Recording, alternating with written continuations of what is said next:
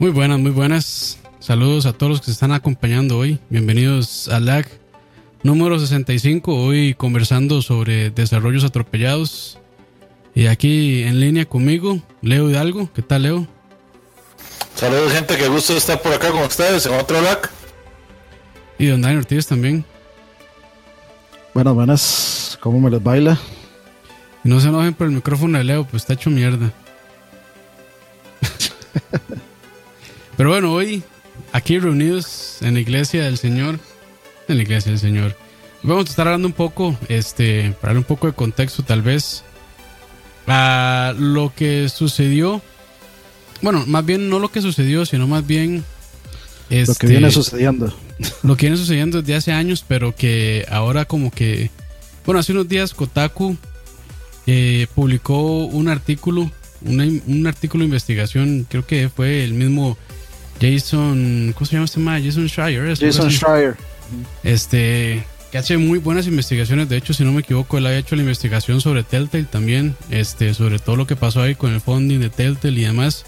Y pues bueno, ahora sacó una investigación eh, sobre el desarrollo de Anthem y bueno, los problemas de administración que están teniendo ahí, de gerencia, eh, tanto en BioWare como en EA.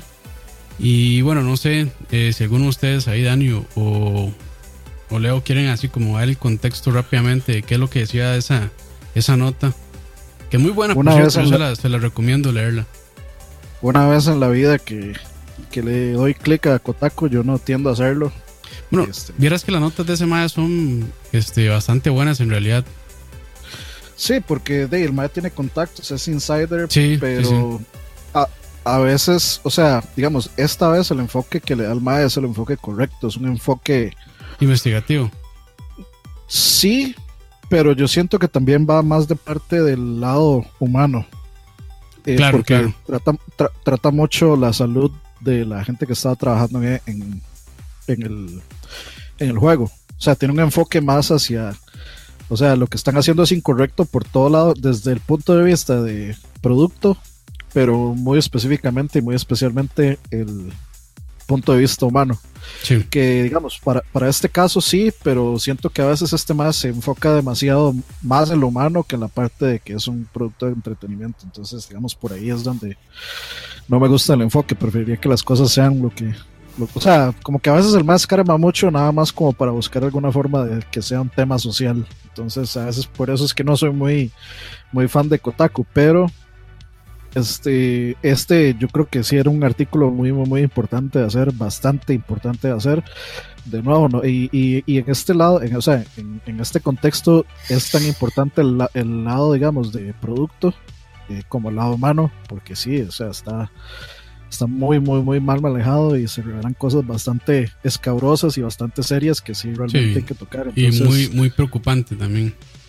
Sí, claro, es especialmente preocupante y que no, digamos, a mí no me extraña, pero tal vez ahorita, ahorita, digamos, hablamos ya más a fondo, pero más o menos, digamos, lo que trata el artículo, lo pueden ir a, leer, este, este sí se lo recomiendo, yo que no leo Kotaku, pero sí se los, los recomiendo, si es un artículo que vale la pena, es- está bastante, digamos, lleno de datos, bastante lleno de información, entonces, este, al, a Jason Schreier, De hecho, lo, lo- ahí- lo respaldan De hecho, perdón, lo voy a dejar este, en los comentarios por si quieren ir a verlo.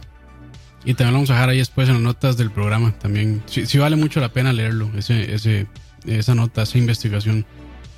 Sí, hay, hay mucha información y hay muchas cosas que se pueden sacar y aprender de, de, de la nota, entonces sí es bueno que la lean.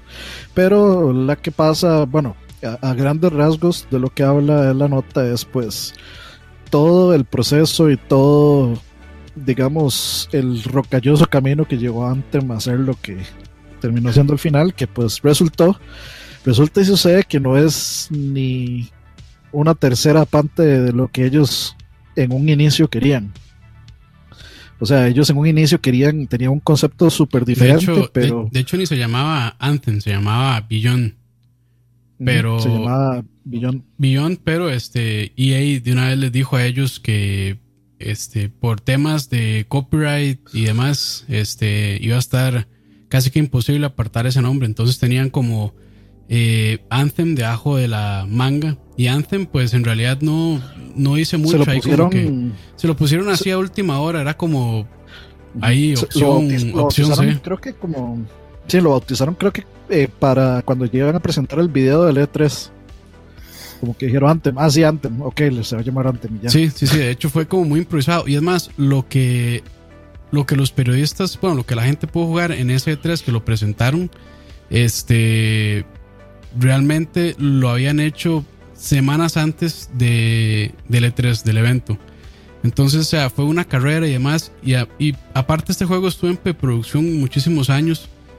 Pero... como 5 o 6 años. Sí, sí, pero... años. Sí, siete años, estuvo muchísimo tiempo y además de eso, bueno, este, la nota dice muchísimas más cosas como que, este, por ejemplo, mucha gente durante el proceso de desarrollo iban al médico y el médico los incapacitaba literalmente y les ponía como un, este, una incapacidad por estrés y así se iban por estrés. Lo peor, o sea, lo malo de eso es que sabían que si se iban eh, un par de semanas este, digamos, de vacaciones, bueno, no son vacaciones, sino más bien como descanso por incapacidad, eh, sabían que no iban a poder dar los entregables y que se iba a atrasar muchísimo el proyecto. Entonces, como que mucha gente bajo toda esa presión prefirieron seguir desarrollando. Y bueno, al final de eso, pues mucha gente se terminó enfermando y demás. Hubo gente este, que se bueno, el director de Agua, no recuerdo el nombre, también uno de los fundadores también se fue. Y bueno, muchos, muchos problemas ahí eh, que hubo. Eh, ¿Qué más por ahí? Eh, bueno, hay dos, bueno, dentro de Bioware hay dos equipos, digamos, como uno de Canadá y otro en Texas. Y entre estos también como que había una... Austin y ¿cómo es que se llama el otro? Montre- no, no era No, no me Montreal. acuerdo. en- bueno, sí, en alguna parte de Canadá, si no me equivoco. Era como y- con E. Sí, y bueno, entre ellos había rivalidad también, como que EA no hacía nada, ni tampoco los directivos de Bioware por solucionar estos problemas. Bueno, y al fin y al cabo también, eh, bueno, ahora que recuerdo también, este, ellos mientras estaban desarrollando eh, Dragon Age Inquisition, que fue el Game of the Year en el año que salió, realmente muchos de los, de los desarrolladores decían que ellos no querían que ese juego, este, digamos, fuera exitoso porque iba a validar que estas prácticas incorrectas de desarrollo se siguieran dando. Entonces, por ejemplo, mucha gente nada más querían que no fuera razón. tan... Sí, ¿no? Y lo peor es que eso, o sea, fue Game of the Year y mucha gente le encantó el juego, a la crítica le encantó el juego, entonces este, lo que hizo fue validar esta práctica de estos, estos, este crunch time también, que es como crunch time de años en realidad, que el crunch time pues muchas veces Sí, el que no, no es algo que inventó BioWare tampoco. Sí, no, es algo, digamos, una mala conducta de la industria de hace mucho tiempo. Y, y no solo en la industria, o sea, eso es una, eso es una conducta de, o sea, de gerencia de proyectos en general. Que las últimas, qué sé yo, la última semana, las últimas dos semanas se entra en un periodo ahí de, de empuje, de push extremo y que la gente tiene que hacer muchas horas extras y demás para poder terminar con el proyecto. Sí, los que, los que trabajan, digamos, por metas, por goals. correcto. Es que vean, va- va- vamos a ir por puntos. O sea, en realidad, esta mala práctica la ha impulsado, digamos, pa- pa- para hablar claramente, EA desde, desde Mass Effect Andromeda. O sea, desde Mass Effect Andromeda, los MAES son eh, fechas sobre calidad del producto. No, hombre, Entonces, desde antes. mae. O sea, según la nota, último- según la nota desde antes. ustedes ven que los MAES les meten el empujonazo y les dicen, más no nos importa si no duermen, no nos importa aquí, no nos importa allá. Esto sale porque sale para la fecha. O sea, Yo uno, que puede ver, uno puede ver el rastro de eso, mae, Des- mucho. O sea, digamos, puede verlo de- con, con Battlefront Con- 1, mae. Eh, con, no, incluso con Mass Effect 3. sí, con Mass Effect 3. Con Mass Effect 3 Y- se nota, se empieza a notar esa presión. Sí, digamos, a- eh, veámoslo un poquito. Bueno, primero, gracias a Chocobanano que donó 3 dólares. Sí, Y perdona, ahí que se este- me olvidó mencionarlo. Ponía que creen que eso pase con Death Stranding. Ahorita dejemos esa pregunta de lado y la contestamos ahí un poquito más adelante, porque digamos todavía no va con lo que, con, con- con el inicio de toda esta historia, como para ir un poquito, digamos, en orden cronológico. La cosa es que, eh, como decía Campos, eh, ya, ya decían, o sea, como que desde Dragon Age ellos ya se creían esto del Bioware Magic. No, no tenemos idea o no sabemos, por ejemplo, digamos, si con Kotor o con alguno de los otros eh, juegos de Bioware, Mass Effect 1, Mass Effect 2, si es, si es que tuvieron algún tipo de, de presión a ese nivel o qué. No tengo ni la más mínima idea, o sea, no, no hay un registro real, digamos, que hable sobre eso, entonces, pues no se puede decir. Em, otra cosa importante es pues que Bioware ya no es Bioware hace mucho rato. O sea, la gente que hizo Kotor, la gente que hizo Sí, Mass ya. Effect 1 y 2 eh, se fueron de Bioware hace rato. Entonces, pues eh, muchos podrían decir y podrían este, sostener que el Bioware Magic se fue de Bioware desde hace mucho tiempo, porque fue esa gente. Inclusive eh, por ahí habían otros desarrolladores, por ejemplo, creo que había uno, no me acuerdo si fue uno mismo de Bioware, si fue, había sido uno de Diablo, que les había dicho como, más, ustedes están haciendo esto terriblemente mal y no deberían de hacerlo así. Y básicamente lo dijeron las calles, sí. Porque él había Es que- puesto un Twitter. Él había puesto hecho, un, un tweet por ahí hablando sobre eso y lo que le dijeron es, si no sabe lo que está hablando, mejor no opine. Entonces, de hecho, no Dani, lo, lo que había pasado era, el, el de eso había sido el, el developer de Diablo 1. Lo Ajá, que pasó fue que justamente a mitad de a mitad del desarrollo de Anthem, los maes empezaron a sacar developers para pasarlos para FIFA. Entonces, los mismos maes que tenían el proyecto de Anthem los empezaron a sacar para FIFA sin, ah, ¿verdad?, Eh, considerar lo que iba a ser el deadline de, de Anthem. Y bueno, también había por ahí, digamos, eso ya entrando como al- al- a- tal vez un poquito a la mitad del desarrollo, pero este los forzaron a usar Frostbite como el, Sí, como el motor para, para, para desarrollar el juego. Y pues Frostbite realmente no se había utilizado para un juego RPG de ningún tipo. De hecho, Entonces ahí el- habían De hecho, ahí el, el, primer que su- el primero que sufrió fue este Mass Effect Effect Andromeda, Andromeda. sí. Es que es un juego, es un motor muy bueno, pero pensado para first person shooters, no para, digamos, estos eh, shooter looters de mundo. ¿Cómo es que les dicen? Siempre se me da la palabra. De mundo permanente, creo que les dicen. Y la, la cosa es la siguiente, o sea, Mass Effect Andromeda con todos sus defectos y todo, eh, gráficamente y la parte, de, digamos, de físicas y todo eso, y movimiento y gameplay, o sea, está bien. El, problema que plagaba Mass Effect Andromeda eran las animaciones de las caras, que es algo que yo personalmente siempre he considerado que tiene, ha tenido pues Mass Effect en, en, en general desde el inicio, o sea, gente, los extraterrestres no, pero los humanos sí tienden a tener como ciertas, este, digamos, caras muertas. Entonces, de tomando en cuenta que el equipo original eh, ya no estaba y tomando en cuenta toda esta presión y todo esta, este, motor nuevo, etcétera, pues no, no es de extrañarse.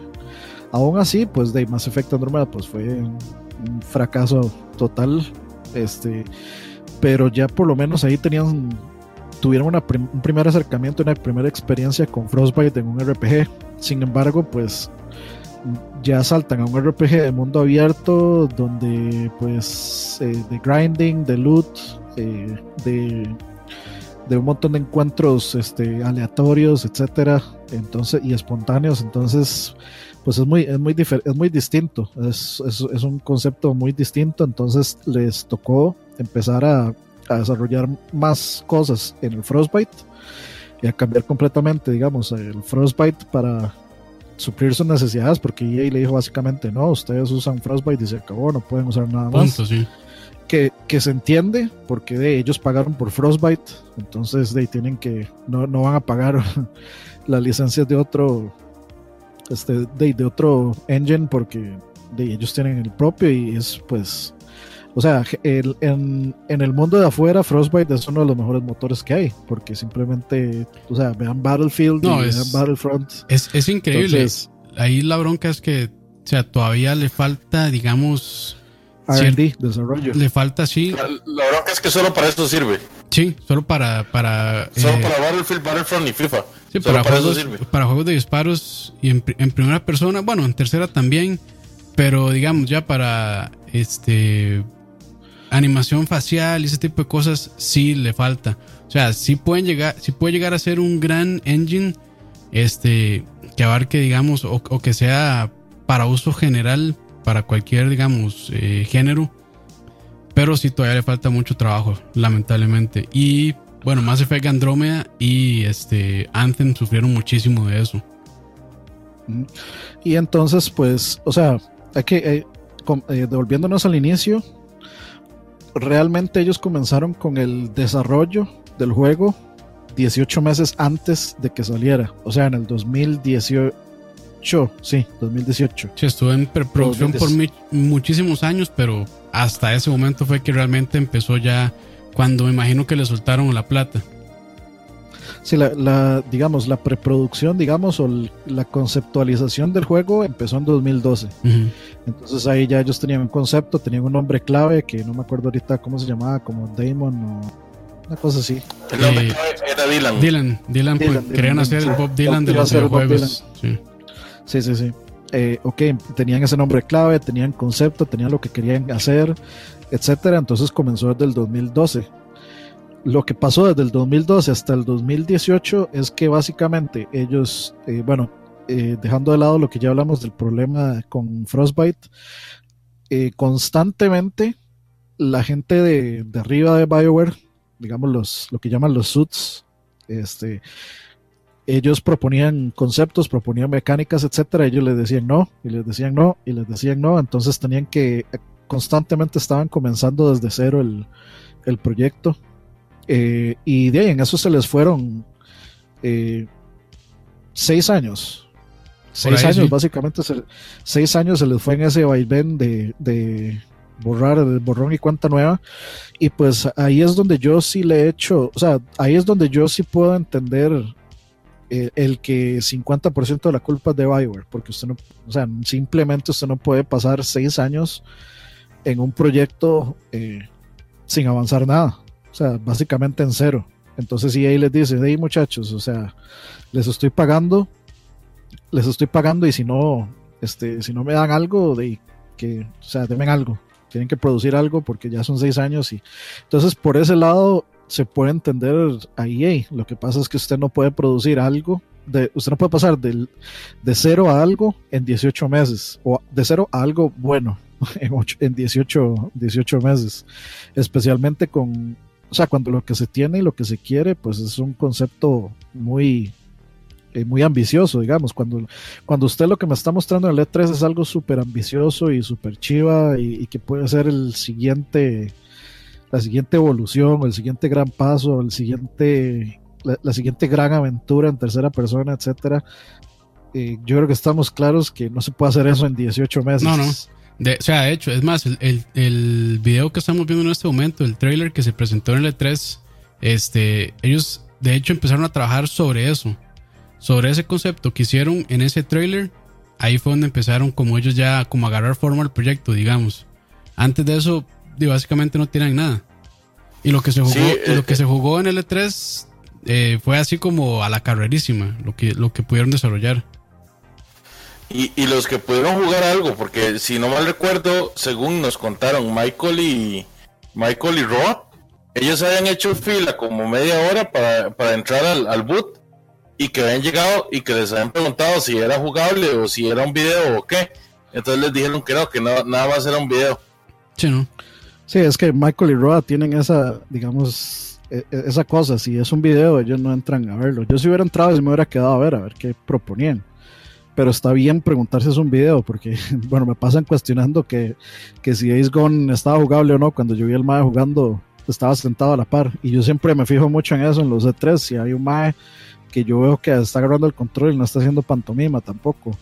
Pero, en fin, este se supone que sí, eh, bueno, es un video súper pre-rendereado. Sí. Este, por, supuesto, no es gameplay y no sé, no es como el gameplay eh, digamos, que eh, final. Aunque el juego se ve muy bien.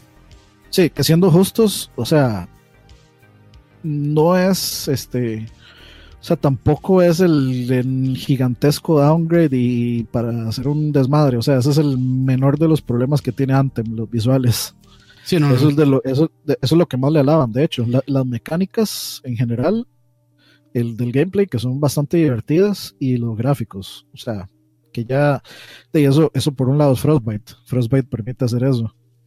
Sí, ahí básicamente también cayeron, creo que en esta costumbre de que están agarrando ahora las, las publicadoras de juegos AAA que son, este, bueno, saque lo que tenga y ahí en el camino lo vamos arreglando, le vamos metiendo contenido y por ahí de un año ya el juego va a estar bastante bueno, se los prometemos. Y sacan el roadmap y dicen, bueno, esto es lo que planeamos hacer, estos son los DLCs, estos son los eventos y demás, y eso es todo lo que tenemos. Este, y ahora yo creo que... es como el peor del... Yo creo que esa es la, la peor de todas las este, prácticas tóxicas que hay en la industria. Sí, digamos, ahora saquémoslo como está y, sí, no, y, yo creo que también, o sea, a la gente también le han vendido esta idea de roadmap, que es como, ah, esto es lo que tenemos planeado. Y, es, o sea, y, lo que está en el roadmap es lo que va, es lo que va a pasar y es como, de, pues, ¿qué me asegura a mí que sí o que no? O sea, ¿qué me asegura a mí que este juego al final vaya a ser bueno o vaya a ser malo? Eh, dentro de, no sé, seis meses vamos a poner el ejemplo de este el ejemplo clásico que yo creo que nunca vamos a dejar de utilizarlo, este No Man's Sky. Sí. O sea, ahorita, ahorita anuncian ahorita anuncian este DLC para VR, que me parece fantástico. O sea, si un juego puede este aprovechar el VR, debería ser un juego como No Man's Sky. Y, y he considerado comprarlo. O sea, he considerado conseguir No Man's Sky porque me parece que puede ser una gran experiencia VR. O sea, es, un matrimonio perfecto, digamos. Pero ¿qué es el problema? Eh, mucha gente dice, ah, ma, qué bien, estos, estos desarrolladores se redimieron, este, eh, sí, ya, ya, arreglaron todo, ya todo está bien, y, es que no, eso no es así. Sí, ya el juego es bueno. Después de un año, ya el juego es bueno, está chido, y es como, ma, o sea, debería haber salido así desde un principio. No, no es ni un año. O sea, No Man's Sky es ah, como tres ya. siguiendo el ejemplo de No Man's Sky, pero es que, bueno, hace poco estaba hablando con Moya sobre The Division y The Division también es otro ejemplo de eso, que en un año el juego, bueno, ahorita está como relativamente bueno, o sea, es, entretenido. Pero si No Man's Sky es de los mejores ejemplos que salió casi que sin contenido y demás. Y bueno, lo que pasa es que, no, no sé, o sea, también la escala de, bueno, o por lo menos la capacidad que tenía Hello Games como estudio, no sé si se les fue un poco de la mano o se pusieron, o sea, o no sé, si, hubo presión de PlayStation o lo que fuese. Eh, Yo digo que sí. Tal, vez sí, ¿verdad? Tal vez sí. Pero, o sea, para un estudio y la capacidad, digamos, de económico que tiene BioWare junto con EA es para que pudieran hacer estudio. Lo que pasa es que están como en una carrera, no sé, extraña contra no sé quién. Bueno, en realidad sí sé contra quién, contra los inversionistas, que son los que al final ponen toda esta presión y dicen, no más, o sea, ustedes tienen que sacar un juego a esta fecha, pase lo que pase, y de ahí en el camino, mientras ya lo publican, lo van arreglando. Y el problema es que, Y el problema es que sí, uno, uno también, o sea, al final será un afectado como consumidor pero creo que muy pocas veces nos ponemos del lado del desarrollador, que es también de los quien más sufre. Porque ya, o sea, ya se va a conocer que hay personas que realmente, o sea, tienen estrés que los lleva a incapacitarse y demás, o sea, ya, digamos, situaciones laborales y ambientes de trabajo bastante complicadas. Aparte que el, el, trabajo de desarrollador es bien difícil, o sea, la gente cree que nada más llegar ahí y que es lo más chiva porque paso jugando todo el día y nada que ver. O sea, eso es lo menos que hacen ellos. Y dibujando. Sí, dibujando. O sea, eso es lo menos que ellos hacen durante el día. Y todo. Hay, hay, hay, casos de casos, digamos, volviendo al punto de No Man's Sky, yo no puedo ponerme del lado del desarrollador porque ellos también me vendieron una mentira. Sí, o sea, ellos salieron, salieron a, o sea, sí, exacto, son cómplices. O sea, el desarrollador principal, el director salió y me dio la cara diciéndome que era esto y cuando el juego salió no lo era. Entonces, ahorita ni la, cara no pone en ningún lugar esa madre. O sea, ahorita el juego, el juego puede ser grandioso en este momento, que bien puede serlo, no estoy poniendo, digamos, en tela duda porque no lo he jugado como hasta ahorita ni nada, pero el juego puede ser bien grandioso que, o sea, uno no, o sea, uno no quiere beneficiar a un mal que le mintió a uno así en, la cara, sinceramente. En el caso de Mass Effect, de, Mass Effect, en el caso de Anthem, pues es no, no, sale una persona directamente a darme la cara, sale EA y sale Bioware. Ahora, como siempre, nosotros vamos a culpar a EA, porque de, ya saben EA. Sí, sí, sí. Siempre, casi, siempre, Pero, casi siempre eh, tienen al menos el 50% de la culpa. Sin embargo, yo sí considero que no, es que Bioware tiene el 50% de la, de la culpa aquí. Eh, por, por todo este asunto de estar en ese vaivén de sí, no, sí, no, por seis años. Y es que también yo creo que sería un poco especular, pero me imagino que cuando, que cuando EA adquirió Bioware también hizo muchos cambios de directiva. Y bueno, se empezó a ver desde un poquito en, como dijimos antes, eh, se empezó a ver en eh, Mass Effect 3 y después de ahí, bueno, Dragon Age Inquisition. Eh, y bueno, terminó saltando ya horriblemente en Mass Effect Andromeda y Anthem. Pero yo creo que sí, ahí también tienen mucho, o sea, muchos de los problemas de gerencia y administración, yo también se los daría ahí porque y lamentablemente a ellos lo que les importa en este momento es el dinero nada más y tener complacidos a los eh, inversionistas. Que, o sea, al fin y al cabo, se, al fin y al cabo se entiende porque es un negocio, pero de ahí lo están haciendo de la manera incorrecta. Pero es que no se pueden, no se pueden librar de, de, culpa ninguna de las partes tampoco. Es que, o sea, tanto los developers como que, que, aceptan, ¿verdad? Esas, esas prácticas. Es que ya ellos no mandan. Sí, pero la gente que al final compra el juego es lo que dice, hoy sí, vamos a apoyar esto. Es que ese, fue el, sí, ese fue el problema, digamos, desde la gente que, lo, sí, que lo está defendiendo en este momento. Sí, veamos el ejemplo más, más claro antes de, antes de Anthem, que era Red Dead Redemption. Red Dead Redemption 2, al, al puro final, también. El, director fue los developers, el director fue quien dijo, ¿verdad? Sí, tuvieron a los developers ahí 24/7 trabajando como si fuera mañana para alcanzar el deadline. Alguien como Rockstar, ¿verdad? Que tiene estándares de, calidad tan altos. Y lo que, lo que pasa es que él, lo dijo como si fuera la gran cosa, o sea, como, ay, todo mi equipo está creando. Sí. Como si fuera así un, todo un logro. Como si fuera un boom, exactamente. Después de eso llegaron y sacaron el, el History Mode primero, que hay, o sea, hay que ser legales. A mí en lo particular me pareció genial, me pareció uno de los mejores juegos que he jugado, no sé, tal vez en los últimos en los últimos 10 años. Me parece que es mejor inclusive que el original. Eh, me parece un juegazo el modo historia, pero de nuevo, o sea, a cinco, ya casi seis meses de la salida del juego y todavía el modo online está en beta. O sea, la gente ya pagó el precio completo por ese juego. Mejor no hubieran sacado modo online. Pero es que ya eso, primero ya eso lo habían hecho antes. Este, lo hicieron con GTA eh, cuando, cuando anunciaron los heists eh, antes de la salida del juego y los heists salieron un año después. Salieron con la versión de PC, digamos. Entonces ya, entonces ya, Rockstar entonces ya Rockstar nos había hecho eso antes. Pero ¿cuál es el problema? Como Red Dead Redemption y GTA V son unos juegazos, eh, la gente lo, la gente lo deja pasar y ya que eso es una vara que sí. Siempre se les perdona. Sí, este, sí, no hay que perdonarlos. O sea, si los más eh, de lanzamiento me dicen esto, de por qué se tarda un año en, tirármelo. Y ahora sale también el online en beta y el online, todo el mundo dice que es una basura. Que es malísimo, sí, que es, dice que es bien malo. Que es nada más un, o sea, para, para cobrar, básicamente. O sea, que las microtransacciones y todo esto están, pero hasta el severano hocico. Y de hecho, bueno, eso también es parte de Take Two. Eh, eh, ¿Cómo se llama? ¿verdad? Take Two Interactive es la, la, la, empresa padre de Rockstar. Es que también están, están con prácticas espantosas ellos. Yo no sé si serán ellos o no. Sí, es Take Two. Eh, no, no, digamos, no, no, no la compañía. Yo no sé si será, si será culpa de ellos o si será el mismo Rockstar. O sea, es que GTA 5 es el, es el, juego más redituable de es que es por la eso historia de los videojuegos y el entretenimiento. Entonces, ¿cómo no van a repetir lo mismo? Es que es por eso, porque como el, online le va tan bien, lo que pasa es que las microtransacciones del online de GTA, pues sí son feas, pero todavía, o sea, si uno se mete es muy divertido y realmente no es tan necesario gastar plata ahí. Pero sí, es una máquina de imprimir dinero impresionante el, online de GTA V. Sí, y bueno, eh, bueno, dice por ahí Luis Corrales que, que, pagaste, dice Leo, pagaste lo mismo por la mitad de contenido lineal en God of War. En online es un plus para un juegazo como Red Dead Redemption 2.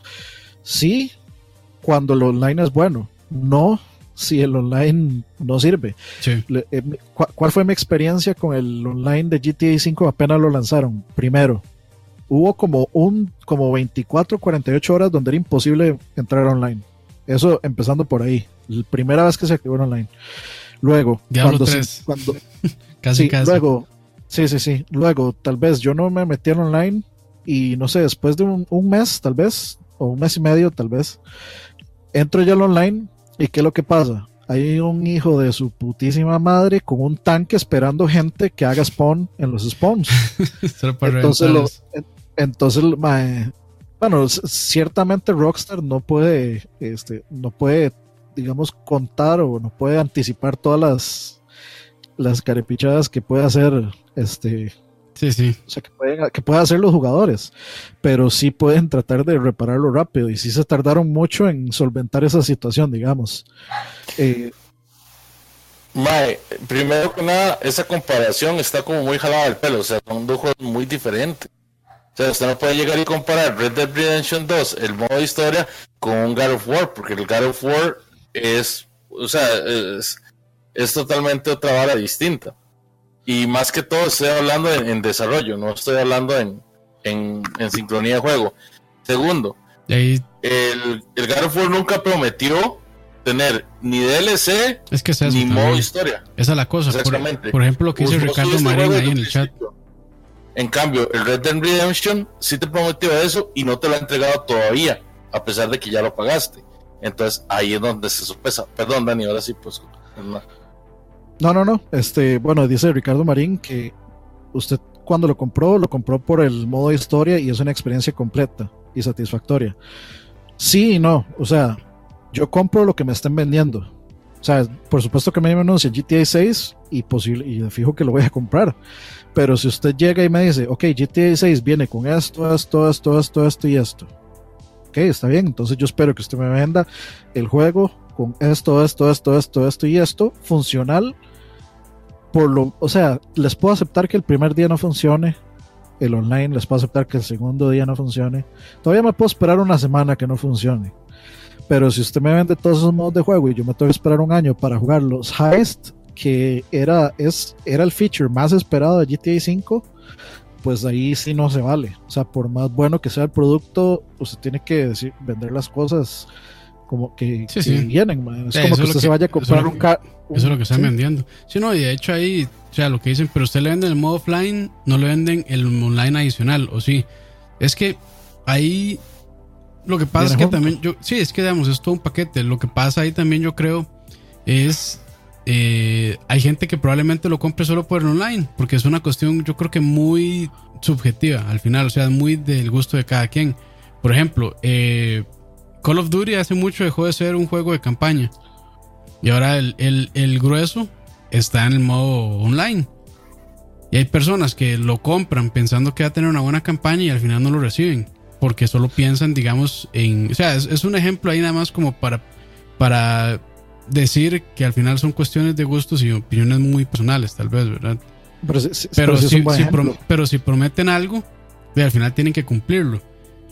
Es, lo que dice Luis Corrales, es un tema de promesas. Sí, sí, sí, sí. Exacto si es como que tengan una consola, o sea, como con lo que pasó al PlayStation 3 cuando quitaron Linux. O sea, yo en la puta vida, ¿para qué voy a usar Linux en un Play 3? Pero ahí todo el mundo hizo un boom y hizo un despiche. Hay gente que se lo usa. Linux al Play, Play 3 y la verdad es que yo por qué, o sea, yo no tengo por qué criticarlo solo porque a mí me valen 3 hectáreas de verga el Linux de Play 3. O sea, si, si ustedes me vendieron la consola y me dijeron, ah, es que va a tener Linux, ustedes pueden botar Linux desde aquí, etcétera de la verdad es que Sony no tenía por qué, no, tenía el derecho de quitar Linux de ahí. Sí, pero es lo mismo que pasa con No Man's Sky. O sea, No Man's Sky prometió más de lo que podía entregar y de ahí todo el mundo lo, atacó por eso. O sea, a mí me parece que lo justo es llegar y, evaluar a todos estos otros juegos también. Si te prometieron online como la gran cosota, de ¿cómo es posible que todavía esté en beta? En el caso de Red Dead. En el caso de Anthem, ¿cómo es posible que el juego se pegue y tenga sus errores así? Es que, bueno, dice eh, Ricardo Marín, pero lo cumplen. Yo recuerdo muy bien que Rockstar no dijo que el online iba a estar el primer día. Sí, o sea, sí anunció que venía todo junto. Eh, y anunció los heists en un pre-E3, creo. O en, en un E3 anunció los heists Y entonces, en ese momento, o sea, si no lo vas a sacar ya, ¿para qué lo, para qué lo anuncias? Eh, mejor este, te lo reservas y lo tiras cuando, cuando, cuando tenga que estar, no desde antes, porque, o sea, sí hubo muchísimo, o sea, sí se enfocaron, yo me acuerdo mucho de eso, sí se enfocaron mucho en los heists y fue lo último que metieron y lo que más tarde, Sí. lo que más tarde llegó. Y, y eso, bueno, sinceramente sí es- es, es- es, es una queja pequeña, es una queja pequeña. Si nos vamos ya a lo, si nos movemos a una queja grande con respecto a promesas, pues tenemos Watch Dogs 1, Sí. y ahora tenemos este de, tenemos eh, Fallout 76 que ah, o sea esos eh, tanto Anthem como Fallout van o sea empezaron como a un metro del suelo y en picada desde ahí o sea ya ahorita van como a menos 300 metros de este por debajo del subsuelo o sea ya, ya van casi llegando al núcleo de la tierra de Sí, sí. lo enterrados que están a sus vagos entonces ahora resulta que que, digamos, con Fallout 76, ellos prometieron que no iban a haber microtransacciones que no fueran cosméticas, y entonces ahora resulta que sí las meten. Entonces, obviamente, el, la- el poquitito de esperanza que tenían los pobres, por no llamarles de otra forma, que se compraron Fallout 76 y siguen jugando con la esperanza de que en algún momento sea decente, de cada vez les echan más tierra en la cara. Entonces, de, o sea, esos son el tipo de promesas que uno no puede olvidarse esas cosas. O sea, no, uno no puede, porque los más fácilmente, o sea, los dicen así como, no, no, no se van a dar cuenta. Y sí, la gente deja pasar cosas. Y como, como en este caso, pero, la- pero por dicha, o sea, e, en cierta forma es bueno que haya gente este, reclamando y que haya gente alzando la voz, pues porque eso no es para nada correcto. O sea, si los más dijeron, no, no va a haber no va a haber microtransacciones que no sean cosméticas, no va a haber pay to win, y ahora Ay. resulta que si meten una, meten una, un, digamos, una cuestión y la intentan camuflar, pero que al final del día sigue siendo pay to win, pues di no. Y lo, y lo que yo, vale. yo creo que lo que pasa también es que la gente venía con mucha expectativa del GTA Online. O sea, querían una experiencia, digamos, así divertida y demás. Este, pero en, en el mundo de Red Dead Redemption. Y según entiendo, pues no es así. Según entiendo, es bastante aburrido y bueno, está bastante verde todavía y demás. Entonces, pues sí. Pero bueno, eso es, yo creo que es otro tema para, para otro podcast, tal vez. Sí, sí. Pero retomando. tiene que ver con un poquito, digamos, sí, volviendo, digamos, al punto de, de, de Anthem, eh, de, podemos discutir un poquito el problema del factor humano, que es Claro. de todo este asunto del crunch time y, y eso. Y hablando así muy, muy a nivel personal, este, y muy, eh, mu- muy, a visión de lo que yo percibo. Y es que, o sea, cada vez yo siento que no nos, a nosotros los, digamos, los, los clase media, los que nos toca trabajar a huevo y los que nos toca parir en una empresa desde abajo, con- todo el mundo tiene que empezar desde abajo, claro, pero este, Proletariado, proletariado. Sí, sí, sí. Este, o sea, yo siento que cada vez se abusa más de nosotros en el peor sentido. O sea, cada vez nos quitan más tiempo, o sea, el tiempo, el tiempo libre de nosotros, el tiempo de descanso, el tiempo para la familia, el tiempo para hacer nuestras cosas, al- a los empleados le vale menos. Entonces, como dice, si usted no quiere esto, eh, se va y me consigo otra persona que lo acepte. Y, eh, siempre va a haber una persona que lo acepte porque está tal vez en unas condiciones menos favorables, entonces eh, le va a tocar sufrir. Entonces, por ejemplo, a mí se me hace súper, súper injusto y súper, súper cruel que ahorita haya gente que lo fuercen a, a trabajar seis días a la semana. Con solo, a mí me parece que un solo día libre es, es este, bastante inhumano. Y, lo voy a, y voy a usar ese, ese calificativo de inhumano porque en un día uno no hace nada. Un día no es suficiente para como para usted descansar o para hacer lo que usted necesita hacer- hacer. o sea, estar con su necesita hacer. familia, sus mandados y demás. Sí, o si tiene familia, si usted tiene una hija o un hijo, no, un día no es tiempo suficiente para dedicarle a su, a su hijo o a su hija o a, lo- o a su, a su mascota si así le da la gana. Eh, Entonces yo, o sea, yo siento que es una cuestión ya general, donde las empresas simplemente de- abusan y cada vez le, le- le recortan a uno este tiempo para dejárselo a ellos.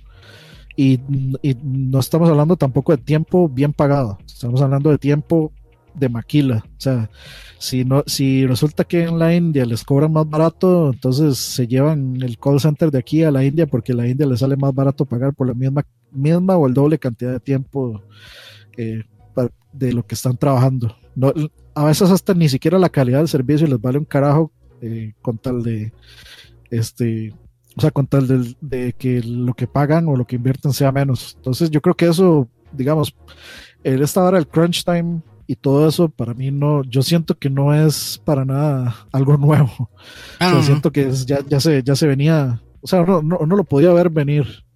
Y entonces eh, todo esto, bueno, en el, en el texto de Kotaku eh, mencionan que un montón de gente se fue por problemas de depresión, eh, por problemas de cansancio extremo, estrés. Estrés, sí.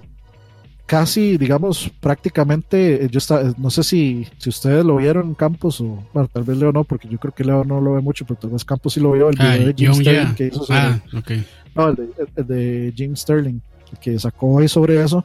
No, no, y, no chance y entonces usa una frase muy interesante, que es una frase que está directamente relacionada con los militares. Entonces, de prácticamente gente que tiene estrés postraumático, que tanto trabajo, tanto estrés, tanta presión, pues no, simplemente no, no, no, no les da. Y no estamos hablando de que la gente sea frágil o que la gente no aguante, es que, ah, la gente sí es pura mierda hoy en día, no aguante nada, no, no, o sea, o sea, sí son, sí son situaciones donde usted pasa semanas sin ver a su familia, no, y, eh, este, sin comer bien, dormir bien. Y, es que en Bioware son famosos por justamente eso, o sea, esta gente tienen, por ejemplo, algún, algún problema de algún, lo que se llama en inglés technical challenges, que, bueno, algún, algún reto técnico, ¿verdad?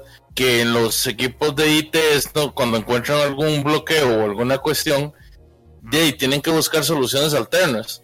Y esos technical challenge, o digamos, o los cambios de dirección de un juego, ¿verdad? Que pueden venir de EA o que pueden venir de los, de los directivos, siempre han sido famosos en, en Bioware porque justamente provocan atrasos no de un día, no de, no de una semana, sino de meses.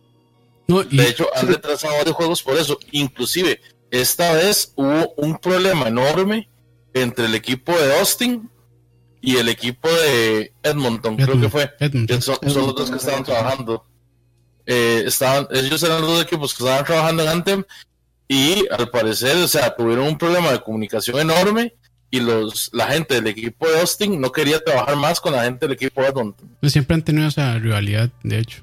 hay, que, hay, que, hay que sumarle un par de cosas ahí. Primero, eh, el, bueno, como estamos hablando antes, Frostbite era, un, era una muralla grande. O sea, ellos decían que lo que normalmente podían resolver en unas horas, duraban uno o dos días resolviéndolo. Y lo otro es también que pues en cierto punto eh, los técnicos o digamos la, o sea los la gente de desarrollo me imagino, que son los de, me imagino que son los de DICE que ellos creo que ellos fueron quienes desarrollaron eh, Frostbite. Frostbite. Sí, eh, la, la, gente digamos los técnicos de desarrollo y de eh, investigación de Frostbite, se o sea, eh, no sé si fue EA o Bioware que les dijeron, no, es que ustedes tienen que irse a otro lado, tienen que ir a hacer otras cosas y dejaron el proyecto a su suerte, o sea, sin... sin sí, probablemente eh, le, dedican más tiempo a, sea, FIFA o a los, sea, a los juegos que les al final les dan más ganancia que a Anthem. Por ahí, por ahí mencionan, digamos que este que toda la parte técnica, bueno, si ustedes eh, tienen algún tipo de conocimiento sobre eso, pues eh, hay una, tiene que haber una documentación de todo el motor, etcétera, un manual. Bienvenido al mundo del, desarrollo. No hay documentación, no existe Exacto, eso. Tiene que haber un manual y decían que el manual era una basura, que era no servía de absolutamente nada. Entonces, estos más tuvieron que jugárselas como vikingos para ver qué hacía. Tampoco, o sea, es, eso es un poco ponerlo como héroes, pero más bien yo diría que son este, víctimas. Porque en realidad, o sea, sí, el juego salió mal, el juego salió terrible, pero a esta gente no le tocaba de otra que hacerlo, porque por eso les pagan. Y yo diría hasta cierto punto que hicieron lo mejor que pudieron en el tiempo en que lo hicieron. Cualquier otra gente, o sea, realmente hubiera sido desastroso. Y entonces yo creo que, bueno, tal vez aquí ya podemos brincar un poquito a, qué significa todo esto. Por ejemplo, digamos, ahorita, ahorita o hace un, par de meses, o hace un mes o, dos, tal vez, no me acuerdo, que eh, salió Nintendo a, anunciar, por ejemplo, que, que, Metroid iba a empezar todo de cero. Sí, es cierto. Entonces, eh, de, por supuesto, yo, eh, digamos, yo acepto y yo este, me agrada que lleguen de frente y me digan, no, y la verdad es que esto no funcionó lo que teníamos, entonces mejor vamos a comenzar de cero. De hecho, es, de hecho es una práctica poco vista, de hecho. Por lo mismo, porque todas las publicadoras intentan más bien tapar esos huecos. Lo que no sabemos es tal vez si esa gente estaba corriendo bajo la misma presión, no nos queda claro. O sea, nunca, nunca hemos escuchado nada, pero no nos queda claro si tal vez estaban ejerciendo mucha presión. Tampoco sabemos si nos queda claro si han estado ejerciendo presión en, Square Enix eh, con los asuntos de Final 7, el remake con Kingdom Hearts, eh, con Final Fantasy XV, que uno tal vez bien podría hacer, digamos, la... O sea, como trazar hilos, conectar puntos y decir, ma, tal vez Final Fantasy XV debió haber sido como, como fue después del final, cuando salió en PC el Royal, Royal Edition.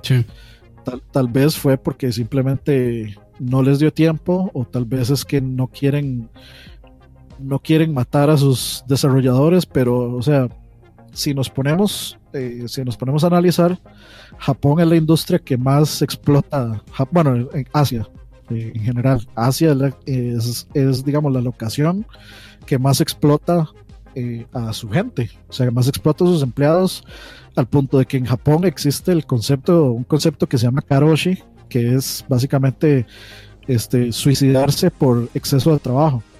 O sea, que ya no, ya, ya usted no da más, entonces se, muere y ya. es, un concepto que sí, que, o sea, es una palabra y un concepto que existe solo en Japón. Entonces hay mucho de ahí que nosotros no sabemos cómo serán las condiciones. Uno, uno tiene, por, por supuesto, tal vez esta concepción de Nintendo de que, ah, no, es que son tan pura vida, son tan buena gente, uno los ve todos felices y, y alegres, y viva Yoshi, los colores, y uno la verdad es que uno no sabe si los, se están, se, están, sí, se están muriendo por dentro, los están matando. O por ejemplo, eh, Kojima es uno que en, en el en el Blu-ray que viene que, con Metal Gear Solid 4, ellos decían, ellos hablaban muy fuerte sobre, eh, sobre crunch time y, y, los empleados decían, digamos, que, que, o sea, que sí trabajaban a matarse todos. Y, y también recuerdo particularmente, pero eso ya es del otro lado, este, recuerdo particularmente eh, a Stig Asmussen, el director de God of War 3, eh, hablando de la increíble presión y del o sea, de matarse por sacar el demo de E3 de God of War. El demo nada más. Sí, es un crush impresionante. Sí, y después de eso venía el crunch time de, para terminar el juego. Entonces, o sea, hay, mucho ahí que tal vez, o sea, a nosotros nos llega esta información de gente en Europa y de gente, sí, de gente en, en, en, las Américas, pero no nos, no nos dicen nada sobre gente de, en, Asia, digamos, que bueno, ya ustedes saben, por ejemplo, los niveles de prácticamente esclavitud que hay en China y en, creo que es en Corea, bueno, donde manufacturan todos los chipsets, este, es en China, si mal no recuerdo, donde manufacturan todos los chipsets que ahí, o sea, viven, y trabajan y viven en condiciones infrahumanas. Entonces, o sea, yo creo que sí hay mucho, o sea, creo que la investigación no se acaba con, con lo que dijo Jason Schreier, sino que ojalá, ojalá se pueda volver como a un tiempo y un mundo donde la gente se pueda tomar su tiempo para Taiwán, es gracias a Frankie Ross, eh, donde la gente se pueda tomar su tiempo para, pues, para hacer sus cosas, que eso es un poco, podríamos decir que los indies este, se toman su tiempo, pero sin embargo no vean un documental como el de este, el de Phil Fish, y uno ve que tampoco es así, o sea, que aunque ellos es más porque yo, yo decidí matarme Yo vi matarme todo este tiempo por este juego. Tienen un poquito más de esa libertad, pero igual aún así, o sea, hay gente que lo hace. Sí, no, y ahí, ahí el, el problema es que lamentablemente nosotros, sin saberlo, estamos apoyando esas prácticas también. Porque tal como, tal como, tal como este, los de Bioware dijeron, ellos querían, sinceramente algunos, que eh, Dragon Age fallara para que se viera que este tipo de desarrollos así tan atropellados son nocivos y que al final no, no van en nada. Pero de hecho, eso, es parte también de que el, el Bioware Magic, que es como, man, no importa, o sea, métalos a Crunch, métalos a Stress, presiónalos igual van a sacar un juego súper perfecto y a todo el mundo le va a gustar. Hasta ahorita, digamos, caen en eso.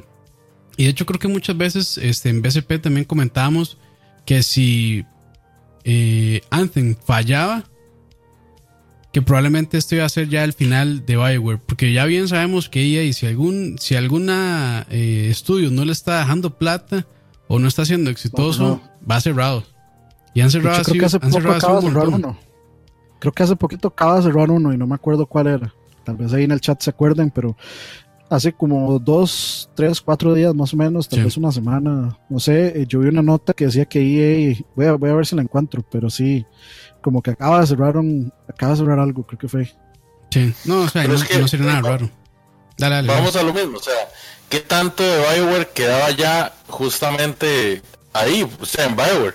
Porque como, como les decía, hay mucha gente de esa la sacaron de, de Anthem para ponerlos a trabajar en FIFA. También, o sea, bueno, sí, eso es, eso es una pregunta válida. Pero igualmente, hay gente ahí muy talentosa. Porque para sacar un juego en 18 meses a como salió, pues de este, en realidad, no sé si hasta admirable es, pero de algo de reconocimiento se merecen, aunque el juego no haya salido tan bien como se esperaba. Porque ese juego, de, según lo que se dice, es un media tabla, o sea, es un 5, es un 6. ¿Qué es de mediocre, digamos, mediocre. Sí, bueno, eh, sí, Dragon Age. No, Dragon Age no. Dragon Age fue Game of the Year. Yo no me acuerdo que fuera Game of, bueno, si fue Game of the Year ese año estuvo bien realito, la verdad, porque yo no me acuerdo que la gente hablara así como, wow, juegazo y no sé oh, yo sí, yo sí me acuerdo. Que mucha gente le gustó muchísimo el Dragon Age Inquisition. Sí, yo sí me acuerdo de eso, pero no digamos a ese punto. O sea, yo lo veía como tipo que tenía 8 y 9, algo como por ahí, más o menos, pero no, no, sé. En fin, no importa. Digamos, eh, dice eh, Frank Quiroz, ¿cuánto hate le tiramos a las ¿Cuánto hate le tiramos a las desarrolladoras cuando atrasan un juego? La necesidad de tener todo inmediato. Somos responsables también de eso. Sí, en parte sí es cierto. Sí, sí, este, digamos, a, título personal, yo sí prefiero, o sea, a mí no me estresa. Por ejemplo, hablan de. Hay muchísimo para jugar, muchísimo. Sí. hablan de Dead Stranding y, yo, o sea, yo le tengo muchas expectativas al juego, pero a mí no me estresa que salga cuando tenga que salir. Bloodstain, por ejemplo, que es un Kickstarter, que salga cuando tenga que salir. Yo no tengo ninguna prisa para jugarlo, o sea. Eh, ya, ya llegará, si me muero, de me muero de que salga, qué pena, pero de o sea, no, no me urge, ahorita tengo como una cola de juegos bastante grande que jugar, entonces, al menos yo siento, no, no recuerdo haber tomado una decisión donde yo diga como no, no, la verdad es que ya no voy a dejar de, de querer los juegos ya, sino este eh, voy, a, voy a esperar a que salgan. Lo que sí pasa es, es cuando no, no, no es mal llamar, o sea, sí es cuando, sí, es humo, o sea, cuando decimos, ah, es que están vendiendo humo, pues sí es humo, porque no tienen nada, pero yo creo que sí, o sea, tenemos que quitarnos un poco esa mentalidad de que, o sea, de que está mal que anuncien algo que todavía no, no está desarrollando. Si ustedes me quieren dar el hint como, o sea, yo prefiero saber, digamos, por ejemplo, esto viene porque para, digamos, al yo elegir una consola, al yo comprar una consola o cualquier dispositivo, a mí me importa ver qué viene ya y qué es lo que viene más adelante. O sea, si, si la consola en dos, tres años ya me va a dejar de, de dar algo, pues de yo no, no sé, yo lo pensaría, pero yo no veo mal, por ejemplo, que me vendan ese llamado, entre comillas, infame humo. no lo veo mal. Siempre y cuando, pues obviamente, haya, haya mesura con, respecto a lo que me están vendiendo. Porque si es humo como el de Watch Dogs, eso sí es peligroso. sí, no es un, sí, es peligrosísimo. Humo como el de Watch Dogs, humo como el de Anthem, que digamos, es, es coincidencia. Por ejemplo, eh, vamos a ver, mucha gente este, se hypeó con, con Anthem y mucha gente decía, ah, es EA, eh, no, no va a fallar. Yo creo que en cierto, en cierto punto, digamos, hay que ver la historia de la compañía para tomar esas decisiones, pero tampoco hay que ser tan, digamos, cínico de inmediatamente decir como esta hora va a ser una mierda y ya. Cuando yo vi Anthem, yo decía, ma, este juego tiene, tiene buen potencial hay que ver cuando salga. No, de una, no, desde un principio decir como, más esta cochinada, me cago en todo el mundo. yo estaría de acuerdo con vos, yo estaría de acuerdo con vos si no fuera porque justamente tengo dos, no tengo un montón de problemas con EA, pero, o sea, principalmente Star Wars 1313, sin agacharse. Mae, Star Wars 1313 era el juego, el juego de Star Wars. Bueno, eso no lo podemos saber, mae. Mae, en mi corazón siempre lo será. lo único es que mae, es, es de esa la vara. Ahí sí sería especular, porque de hecho, el, el videillo que está ese como que lo hicieron nada más para presentarlo. Así nada más. igual, igual el de. Era enorme, era un buen equipo. Igual el de Amy, igual el de Amy Henning, O sea, habían hecho ese video solamente como para presentarlo ahí, pero no tenían en realidad casi nada hecho. Por eso. después llegan y cierran Visceral, man llegan, hicieron Visceral y después llegan y básicamente nos dicen así como no más, este, tomen, el juego de Star Wars es Battlefront. ¿Ok? Battlefront 1, una cochinada. Más, en Battlefront 2 vamos a arreglar todo lo que ustedes quieren. Todo lo que a ustedes no les gustó del Battlefront 1, se los vamos a arreglar en Battlefront 2. Y tomen. Pero, no, hasta la mierda. Pero, o sea, Battlefront 1 no fue una cochinada. Battlefront 1 fue un juego rusheado que le hizo falta pues bastante más contenido porque el juego no sí, fue contenido realmente. O sea es que también es que también tienen que llenar zapatos muy grandes. Bueno para mí eso es una después de Battlefront 2 personalmente. Sí no después de después de haber jugado Battlefront 2 no no. Battlefront 2 sí, o sea, yo digo que sí puede ser una cochinada por lo que hicieron, porque ellos ellos primero dijeron algo y luego eh, a, un poquito de tiempo de la salida ya llegaron y cambiaron completamente su, su, digamos, su, discurso. O sea, primero era como, no, es que este juego va a hacer todo lo que no fue Battlefront 1, no va a tener microtransacciones, este va a tener mucho más contenido, etcétera, etcétera, etcétera. Va a tener campaña. completamente, ajá, va a tener campaña. Entonces fue completamente, fue completamente, este, lo opuesto. Entonces, ahí sí se puede decir que es una porquería. El primero de lo que sufre es de que eh, Disney posiblemente y EA les dijeron soquen y saquen un juego de Star Wars y se apuraron y sacaron un juego de Star Wars que pues en bastante medida es un juego bastante divertido.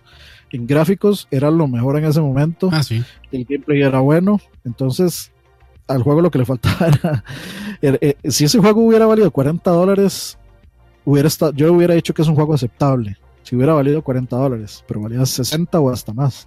Entonces ahí sí, eh, eso sí no se perdona. Pero digamos, por ejemplo, que cerraran Visceral, a mí me da igual. Visceral, la verdad es que no lleva rato de no hacer nada decente. Digamos, lo último que. Ojo ahí. Ojo, ahí, se nos muere Leo. Este, lo último que sacó fue Dead Space 3, que yo no lo, no lo considero para nada un mal juego, pero no es Dead Space. O sea, de hecho es un juego cooperativo Tanis, pero no es Dead Space. No es lo que uno quiere en Dead Space. Y entonces, o sea, ya a partir de ahí, pues desapareció Visceral, en realidad creo. No recuerdo nada más después de eso de Visceral. Y ahorita el que está digamos, a la, a la orden del día es el, el, Star Wars, el Jedi Fallen Order, que es el supuesto juego nuevo que viene. Este, lo está desarrollando. Lo está desarrollando eh, Respawn. Ajá, Respawn, exactamente. Entonces, por ahí todavía de Star Wars hay algún tipo de, digamos, de, este, de esperanza, por decirlo de alguna forma. Hay, algún tipo de esperanza. Respawn es, Respawn ha hecho, eh, bueno, Titanfall 1 yo lo jugué muy poco, pero eh, me atrevo a decir que puede ser eh, que está al mismo nivel del 2 y para mí el 2 es un excelente, es un magnífico este shooter con los titanes y las mecánicas, las pantallas, o sea, tiene un montón de contenido buenísimo y gratuito. Este, entonces, si eh, bueno, estamos hablando de un IP original, de lo que ellos muy posiblemente sean dueños de su, pues de su, de sus, digamos, derechos de autor, de su, de su autoría, o sea, su autoría intelectual.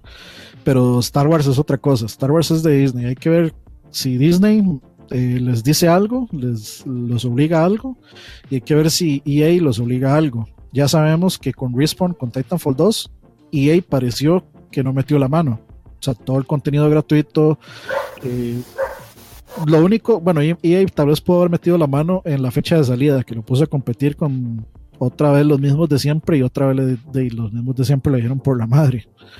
Entonces fue, o sea, fue una pésima elección de, de fecha de salida pero Star Wars es Star Wars y lo que salga de Star Wars inmediatamente va a llamar la atención. Sí, sin duda. Y el, y el, y el concepto de este juego se ve bastante interesante, aunque la presentación que hicieron fue bastante mala. Bien mala, sí. en el E3 que simplemente estaban sentados. Como, ahí está sentado, ese man está desarrollando un juego de Star Wars, ¿verdad? Sí. Eh, eh, sí. Star Wars. Y es con, y es con Jedis y se llama todo lo que podemos decir. Bueno. Ya, ok. O sea, de, fijo, de fijo veremos algo en este nuevo E3, pero esperemos que. O sea, esperemos que, que a Respawn, que es una buena compañía, ya lo ha demostrado eh, con dos buenos juegos, dos juegos bastante competentes, que no le pase lo mismo de Anthem. Especialmente, yo creo que Anthem. A Anthem la gente no tiene la misma expectativa de un juego eh, sin sin marca a un juego de Star Wars. Obviamente usted está esperando, usted le dicen, viene algo nuevo a Star Wars, usted inmediatamente pela los ojos y, y quiere ver qué lavar. Sí, llama la atención. O sea, si usted me dice a mí, yo no, eh, yo agarraría y, y, si fuera Disney, por ejemplo, y le quito los IPs de Star Wars ahí, ahí y le digo, este, a los madres de Project Aces, madres, sácame un juego de naves de Star Wars. Y, o sea, un simulador de, de naves de Star Wars un poco old school a lo TIE Fighter o a lo X-Wing, eh, así. O sea, un poco más como, como el híbrido simulación arcade que tiene Ace Combat. Es como, tome, hágame usted ese proyecto o traigo de vuelta Factor 5 y tome, hágame, no sé, hágame un remake de este de Rogue Squadron 2, el de GameCube. Haga un remake. ese juego es perfecto, es el perfecto juego de naves de Star Wars. Pero, hey, hay que ver qué, hay, que, ver qué, quieren hacer. Yo siento que también en ese caso, en el caso de Star Wars, pues están apelando mucho a hacer cosas que tengan que ver con el universo nuevo, como para hacer ya la transición de lo viejo a lo nuevo. No, sin duda, o sea, ya, ya solo va a ser, bueno, de las tres últimas películas para acá, lo que han hecho, pero sí, ese es, ese es todo un tema también. Yo preferiría que le quiten ahí, ahí esa vara de Star Wars y que se lo den a otra a otra desarrolladora, pero bueno, ya veremos. Yo creo que ya esta es la última oportunidad que le dan, tal vez ahí, ahí con Fallen Order, a ver si sale bien o sale mal. Pero regresando un poquito a lo que estábamos hablando de estos desarrollos atropellados, eh, yo lo que sí veo tal vez complicado es, ya uno como consumidor, cómo, digamos, tratar de ayudar un poco a que esto no se dé tanto. Es, yo creo que es casi difícil, manos amarradas, porque por ejemplo, yo soy muy fan de, una, de un estudio y quiero jugar su juego y probablemente no sé, todos los problemas de desarrollo que están pasando yo lo voy a comprar, a pesar de que ellos probablemente no quieran que la gente los compre para que no se sigan promoviendo más estas prácticas. Entonces yo creo que eso es realmente lo difícil de poder llegar y, y que la industria sea saludable. Porque aunque la industria esté creciendo eh, a pasos bastante grandes y de hecho, pues yo creo que eh, genera muchísimas más ganancias que no es un bateo, pero creo que genera más ganancias incluso que el cine y la música juntos. no estoy seguro, pero por ahí ha leído que, que por ahí andaba eso también, ese dato. Es difícil, digamos, separar que la gente quiera mm, no ser, o sea, no ganarle tanto a esto que realmente sí es algo que da muchísimas ganancias a las empresas, a las bueno, a las publicadoras más que todo en realidad. Entonces, no sé ustedes qué creen que tal vez uno pudiera hacer para ayudar un poco a mitigar ese tipo de problemas. yo creo que está, yo creo que eso está difícil. Sí, ¿verdad? Hay, que, hay que, bueno, creo que hay que empezar por lo que hizo este tema Jason Schreier y, o sea, este, publicar ese tipo de notas, denunciar ese tipo de cosas. Eh, los empleados tienen que denunciar ese tipo de cosas. Eh, se está, bueno, por ahí estaba hablando, también viendo el video de Jim Sterling, estaban hablando sobre hacer una un union, o sea, una... Cierto. Eh, este, ¿cómo es que se llama esto? Una, digámosle una cooperativa o una... Eh, se me olvidó cuál es la palabra acá en Costa Rica que usamos para ese tipo de... Los del Vino Vargas. Sí, sí, sí, sí. Esos. un sindicato, un sindicato. Eso, eso mismo, un sindicato de desarrolladores. Eh, de hecho, me parece sería. De hecho, eso, ayuda mucho. eso ayuda mucho porque los sindicatos en parte han ayudado a que se dé todo esto, digamos, de los códigos de trabajo, como para contextualizarlo en Costa Rica, que es de jornada laboral, salarios mínimos, este, los tiempos de descanso, eh, tratar de que la gente pues pueda laborar y pueda también pues tener su vida eh, personal en un, bueno, lo que se llama el balance de vida-trabajo.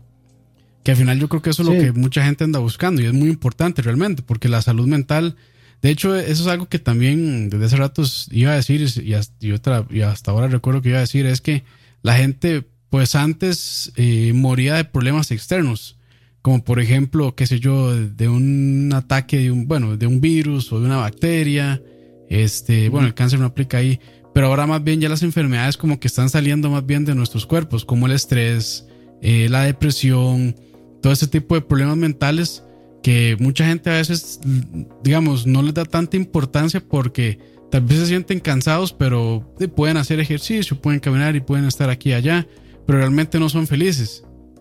Y esa, y esa salud mental, aunque suene, alguna gente lo, lo ve como medio idiota, pero sí es muy importante. Y no, claro.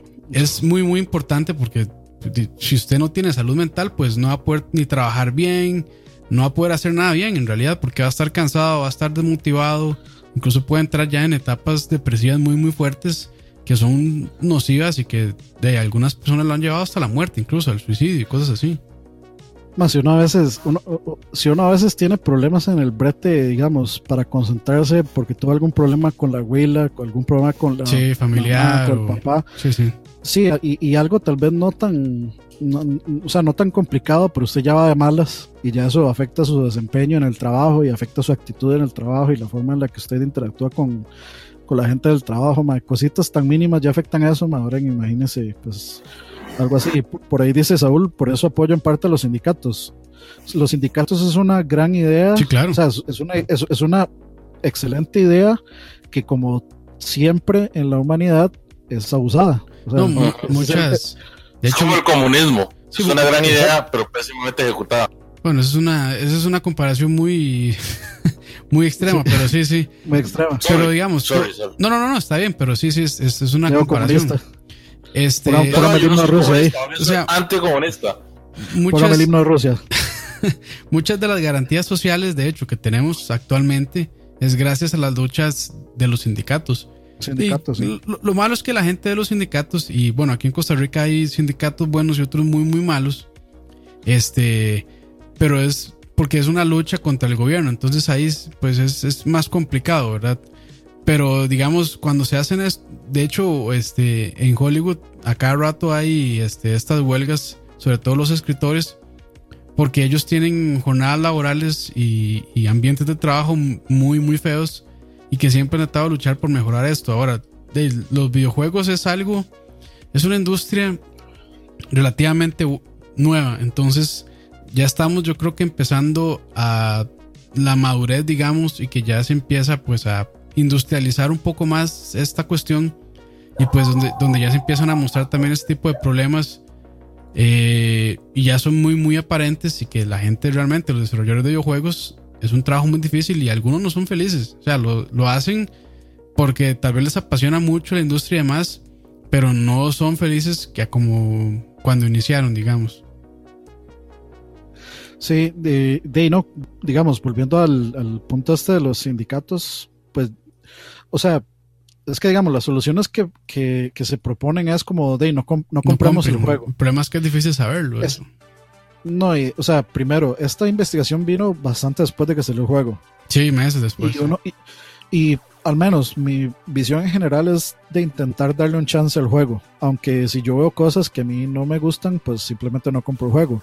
El problema es que estamos hablando de una industria donde mucha gente compra cosas sin absolutamente ningún conocimiento. Simplemente viene un anuncio en tele y, y, la mamá fue y se lo compró y ya se acabó el. Y eso fue toda la transacción. Entonces. O por reputación también. Yo creo que no podemos, no, o sea, no podemos depender de la compra porque o sea, si, si, si nosotros fuéramos compradores responsables, en este momento no habrían un montón de cosas súper predatorias allá afuera funcionando. Creo que no, o sea, no, no podemos para nada confiar en, el, en la responsabilidad del usuario al comprar. Creo que no, no, no, es el camino porque simplemente el, no, no, no, hay mucho, hay mucho usuario eso, demasiado responsable. No, por, por, eso sí, por eso es que tenemos estas microtransacciones tan predatorias, ¿verdad? O sea, porque sí, no, la, la gente paga. Lamentablemente la gente paga. Eso sí, es por culpa de... del, del, capitalismo, del capitalismo salvaje y esclavista, dice Saúl. Esa, veamos, por ejemplo, los juegos móviles. En los juegos móviles esa es una fiesta. Ah, sí, es fatal. Y se abusan de gente que no tiene la más mínima idea. Entonces, no, no podemos realmente, yo creo que no podemos confiar en la responsabilidad de los, de los compradores. Entonces, ¿qué nos queda? de lo único que nos queda es que, que se denuncien este tipo de prácticas, denunciarlas, hablar eh, con respecto a esas. Inclusive de si ustedes trabajan en una desarrolladora de los están presionando, los están obligando y, y literalmente los están matando poquito a poco eh, por trabajar en eso, pues de unirse y denunciar la vara. O sea, creo que a, a, a mediano plazo tal vez corto slash mediano plazo la única solución a esto o el único intento por donde podría iniciar un intento de solución es que los empleados eh, se organicen y denuncien y que llegue gente, digamos, de los medios y apoyen la vara y que, por supuesto, que hagan que nosotros nos enteremos de las cosas. Porque, veamos, por ejemplo, sabemos qué pasó con Anthem, pero sabemos si pasó algo parecido con Fallout 76, porque tiene la, tiene la misma vara de. O sea, huele a lo mismo. Huele, huele muerto eso. Olió a muerto desde que salió sí. y sigue oliendo a muerto todavía. Entonces hay algo raro. Sabemos si fue así, sabemos si alguien en Sony, sabemos si alguien en Nintendo está haciendo lo mismo, sabemos si las condiciones en, no sé, en, en Activision son las apropiadas, nadie sabe, o sea, pero eso Sí, es bueno. que- eh, Sí, ah, si, lo analizamos, o sea, ¿cuál es la, cuál es la, la trifuerza de las malas prácticas de mierda en la industria? Konami, EA y Activision. O sea, son las tres putas empresas que todo lo rushean y que todo les sale como una mierda. O sea, se sabe que fijo está malo. El problema es que nosotros, tanto los, es más, vea, como los developers siguen trabajando con ellos, nosotros les seguimos comprando los juegos, seguimos condonando esas prácticas. O sea, tiene que ser un esfuerzo de todos. Pero ahí, el primero que tiene que brincar es el developer que no quiere que le que le quiten los derechos, por así decirlo. Sí. De hecho, ahí, ahí, creo que ya entramos. ahí dice, perdón, dice Ignacio Gómez, entonces los desarrolladores indies son más felices que los trabajadores de un estudio de renombre. De hecho, muchos de estos desarrolladores, por ejemplo, este, bueno, no, no, voy a batear porque no tengo, pero muchos de esos, de esos desarrolladores indies trabajaron muchísimos años en empresas AAA. Trabajaron en Ubisoft, trabajaron en Blizzard, trabajaron en EA, trabajaron en Activision y así. Este, entonces, bueno, esos son publicadoras, pero sí, trabajaron en otras desarrolladoras muchísimo más grandes y se van y se hacen lo suyo. O sea, muy pocos son los que tal vez no tienen esa experiencia de haber trabajado en una desarrolladora grande. Sí, y bueno, hay, hay algunos otros. Yo creo que el, el enfoque o los problemas de, de un desarrollador indie son distintos. O sea, ellos tienen una, necesidad de terminar, una necesidad de llegar al punto final, a la meta, pues porque simplemente si no llegan se quedan sin dinero y, y, votaron, no sé, 10 mil dólares, que, no, que eso les quedan las tarjetas y van a tener que ver qué hacen, eh, a ver cómo lo pagan. Entonces es una preocupación distinta a que esté un, digamos, una compañía padre arriba diciéndole, madre, póngale, madre, póngale, póngale, póngale. Presión, póngale, presión, sí. O sea, son presión, son iguales pero diferentes en ese sentido. O sea, existe la misma presión, pero viene de un frente distinto. Entonces, uno, yo más bien pensaría que el, el, que su proyecto, el que su empresa esté debajo de una compañía padre como Microsoft, como Sony, como Nintendo, etcétera, y estén financiando su juego, hasta cierto punto debería ser un alivio. No es para que usted se tome siete años haciendo un juego, a menos de que usted sea Kojima. Y Kojima, pues, hasta cierto punto se ha ganado el chance que le den, de, o sea, se ha ganado ese chance de que le den tanto tiempo. Este, es que realmente. Especialmente con Sony, digamos. Realmente Kojima, así juegos malos, malos, malos, que uno diga pésimos, que no se pueden jugar, ha hecho ninguno, yo creo. tal vez el más cercano Metal Gear Solid 5, pero es la única decepción. Y, eso de, lo rusharon al final. Sí, eso también fue que ya y Konami. El mal está durando mucho, sí. Pero de al mal cabe en esta, en esta categoría de que de Konami le dijo así como, hey, qué weón, tenés 10 años trabajando. yo sé que no son 10 años, pero tenés un montón de tiempo trabajando en esta hora. ¿Qué? No, no, o sea, para mí sí tienen, o sea, comparten culpa. Para mí está 50 y 50, porque igual Kojima salía a decir eh, cosas o sea, salía con la misma cara, feliz, y como, ah, Metal Gear Solid 5 va a ser grandioso, etcétera, etcétera, etcétera. Entonces, o sea, no me mienta en la cara tampoco si usted no está feliz y va a terminar sacándome algo que con lo que usted no está de acuerdo. Cosa que pasó, digamos, como con el, la versión de NES de Metal Gear. Ese me dijo, no, ese no es mi juego, esa no es mi visión, es una, es una mierda y mi visión está en el MSX. Entonces, sí, de hecho fue, de hecho fue hizo otro, por lo mismo.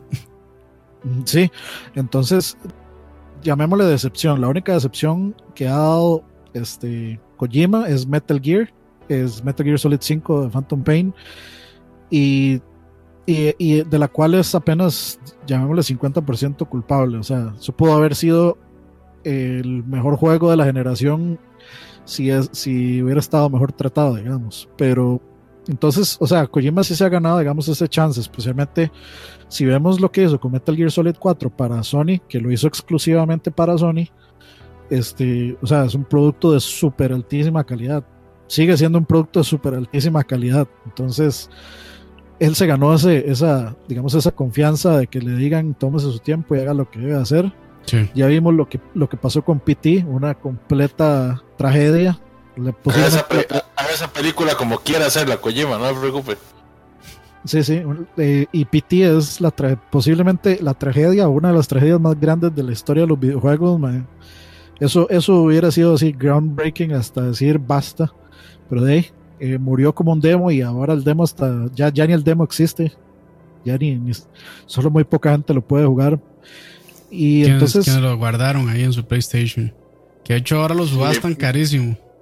Mi PlayStation vale mil dólares solo por tener PT. Sí, sí. Eh, pero, eh, bueno, volviendo a la pregunta, de hecho, que habían hecho más, eh, más temprano eso, ¿ustedes creen que Kojima este, tenga una, digamos, un, un, entorno similar? Pues recordando lo que yo había escuchado y lo que había visto en ese documental que viene en el disco extra de Metal Gear Solid 4, sí, sí, o sea, sí tiene, o sea, los empleados hablan de Kojima como prácticamente, o sea, hablan de Kojima casi que a niveles de dictador. Entonces, ah, no, me, extraña, que haya. Sí, Kojima es una diva, mae. Sí, y a mí no me extraña que, por ejemplo, o sea, de Miyamoto dicen lo mismo, que el Mae es, usted hace esto así y lo hace así, y si no lo hace así, lo sentimos. O sea, es, gente que e, es, yo creo que es una cuestión ya meramente también cultural. Sí, sí, sí. es así. usted hace caso a su superior y se calla y no, no, no tiene que reclamar y si le, su superior le dice, se tiene que quedar aquí hasta las 3 de la mañana, hasta terminar eso, usted se tiene que quedar hasta las 3 de la mañana a hacer eso. eso, es muy del capitalismo, de hecho, creo yo. Es como exigir, exigir, exigir, produzca, produzca, produzca. Salvaje y esclavista. Sí, básicamente. Pero. Pero sí, yo, yo, yo sí creo que Kojima. Yo sí creo que Kojima. No sé si estará trabajando en este, eh, digamos, en este juego bajo ese. Este. O sea, ba- bajo ese entorno. Pero creo que lo más probablemente es que sí. Sí, es-. Y son cosas que probablemente sean difíciles de saber, creo yo. Porque, o sea, tiene que salir una persona a investigar como, como bueno, el Jason Shire de Kotaku para darnos cuenta de este tipo de cosas. Si no, sinceramente nadie se da cuenta de esto y es, de hecho, a veces hasta difícil acceder a esa información. Y por eso es que, bueno, ahí en el chat creo que Saúl decía que hablemos con nuestras billeteras. Pero es el problema, que no realmente sabemos cuáles desarrollo, desarrollos fueron este, bien hasta cierto punto y cuáles fueron atropellados. Entonces, Nos damos cuenta muy tarde. Sí. Y, y de este nos dimos cuenta porque fue por la gente que se fue de Bioware. Sí, sí, que sí. este madre los fue a entrevistar y entonces ya ellos no tienen ningún tipo de, de relación con la compañía. Espero les hayan pagado todo lo que le debían, toda la cesantía y toda esa vara. Entonces ya ellos pueden, ya no están bajo un NDA y ya pueden pues sí, hablar de cómo era su situación. Y yo siento que igual un a efectos legales, tal vez si alguno de ustedes sabe, me corrige, para efectos legales, creo que discutir si el si su ambiente de trabajo es nocivo o no no debe estar cubierto jamás por ningún NDA. O sea, si usted tiene que denunciar algún abuso en su trabajo, eso no Sí, debería poder hacerlo. No, hay- no, no debe haber ninguna ley ni ninguna cláusula en ningún contrato que diga, no, es que si, si usted siente que está siendo abusado, O sea, no eso, puede, eso en teoría no no, puede es, denunciarlo, pierde su... eso en teoría no es causal de despido, realmente. Bueno, Es, aquí, Estados Unidos es aquí en Costa- y millonario en eso, ¿ah? sí, aquí en Costa Rica, porque digamos, en Estados Unidos, si usted lo quiere echar, lo echan, punto. A veces casi ni, ni tienen que justificar por qué lo echan. Aquí sí, digamos, por cuestiones este, de código de trabajo, sí tienen como que hacer una investigación previa y demás. O sea, tiene que ser un despido este, investigado, digamos. Por lo menos con algún fundamento, que muchas veces ni pasa. O sea, muchas veces usted nada más lo echan porque quieren echarlo y punto. Nada más le tiran ahí una excusa como que, ay, es que pasó esto, esto y esto y, y chao. Pero en Estados Unidos sí son mucho, muchísimo más, digamos, eh, fríos con eso. O sea, usted no lo quiere, la noche le dicen, mae, ni venga a trabajar, va jalando. Y si tiene algo aquí en la oficina, mae, ahí en la caja, en, en la recepción se lo devolvemos. Sí, Pero, eso es, sí. eh, eso va bastante más fuerte, bastante más complicado ya, pero yo creo que a eso viene, aún yo creo que igual usted puede ser un informante Sí. anónimo. Sí, sí, sí. Entonces, digamos, a mí me interesaría un montón saber cuál fue, o sea, que, que este tema de Jason Schreier sacara un, digamos, un, un artículo, una nota sobre qué putas pasó con Fallout 76 y ver hasta qué punto son similares, ver si hubo algún tipo de situación similar donde, no, o sea, a mí no me importa eso de que, ah, es que se pasaron seis meses y borraban y quitaban, no, a mí lo que me interesa ver el factor humano, qué pasó ahí, a ver si hay un, de, un una característica que se repite. Y no solo cuestionar dos juegos que fallaron, o sea, cuestionar un juego que, que tuvo éxito, o sea, por ejemplo, ver cuáles fueron las condiciones de los más que hicieron Kingdom Hearts 3 todo este tiempo, eh, cuáles fueron las condiciones de la gente que hizo Final 15, Está en el 15, sí. las condiciones de Final 7, las condiciones de gente que hace FIFA todos los años, las condiciones de gente que hace los Call of Duty todos los años, que al menos en el caso de ellos, pues son Son tres diferentes estudios. equipos. Sí, son, son diferentes estudios que se toman dos años entre sí, pues para hacerlo, pero. eh, Que o sea, incluso dos años, no- no- dos años es, digamos, poco tiempo para un proyecto así tan grande. Es bastante poco tiempo. Sí, eh, y pues, o sea, es- eso, yo creo que tienen que ir saliendo ese tipo de, de, proyectos y tienen que ir saliendo ese tipo de notas y ese tipo de periodismo investigativo eh, que se está volviendo, o sea, creo que debió haberse vuelto relevante hace rato en vez de estar peleando por esta mierda del este del Gamergate y todas esas estupideces este tipo de cosas sí importan porque eh, al final es gente que está atrás haciendo los juegos y mae, o sea habría que ver también qué impacto va a tener el digamos el alterar las condiciones de trabajo Por ejemplo, yo creo que si el- es, si- aun- aunque suene feo, yo creo que esta experiencia de Anthem tal vez sea un poco beneficiosa para los desarrolladores. Para que ya Sí, las empresas empiecen a ver que sea este tipo de presión y ese tipo de, de- de gerencia, al fin y al cabo no son efectivos. Si usted no tiene un equipo que está relativamente feliz, no van a, no van a desempeñarse bien.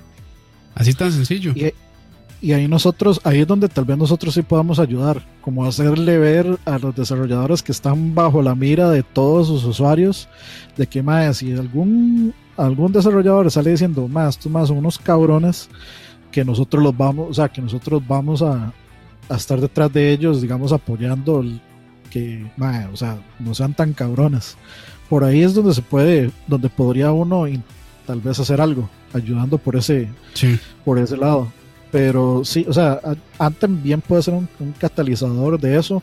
Y a lo que iba es que hay que ver, digamos, asumamos que toda la industria, eh, que esto es una revolución, toda la industria toma pues un- una aproximación más saludable hacia el desarrollo. Pues eso quiere decir que lo más probable eso afecte la, digamos, la continuidad o la velocidad en la que salen juegos nuevos. Entonces ya no- un segundo para responderle a Jorge Frutos que está diciendo, ahora hay que ir preguntando, este desarrollador fue explotado en la creación de este juego. Jorgito, vea, no sea simple, papito. Usted lo que tiene que hacer es que tiene que empoderar a los, a los developers a que levanten la voz. O sea, si hay alguna práctica que a ellos no les gusta, entonces que lo denuncien y que se haga noticia y que haya más, lo que está diciendo Dani, que, y Dani Campos, que haya más periodismo como el de Jason Schreier, ¿verdad? que ojalá que se salga de Kotaku para un medio relevante, pero lo importante es que Que ellos alcen la sea. voz. Que, que lo haga quien sea. O sea, a mí no me importa, por más que yo eh, no me guste la línea editorial de Kotaku o de Polygon, eh, si van, o sea, si, si van a servir de algo, que sean para algo que realmente sea beneficioso y no para estar denunciando pendejadas. O sea, si van a denunciar algo, que denuncien algo que realmente importa como esto. Sí, definitivamente. Eh, por ahí Ignacio decía que si supimos lo que pasó con el director y los trabajadores de Walking Dead Overkill. Este, ahí le pregunté que no, que fue, si, si nos quiere explicar, a ver qué fue. Porque sí, no, la verdad es que yo no, no, no estoy enterado. Pero sí me gustaría saber.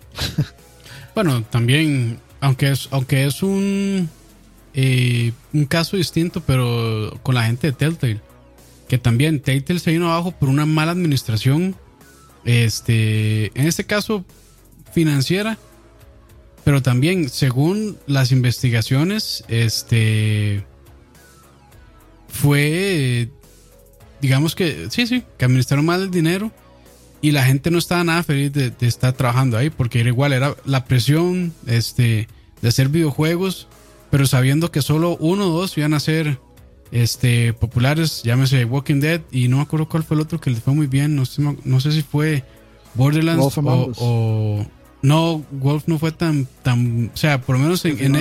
por lo menos en ventas, creo que fue Borderlands, si no recuerdo, si mal no recuerdo.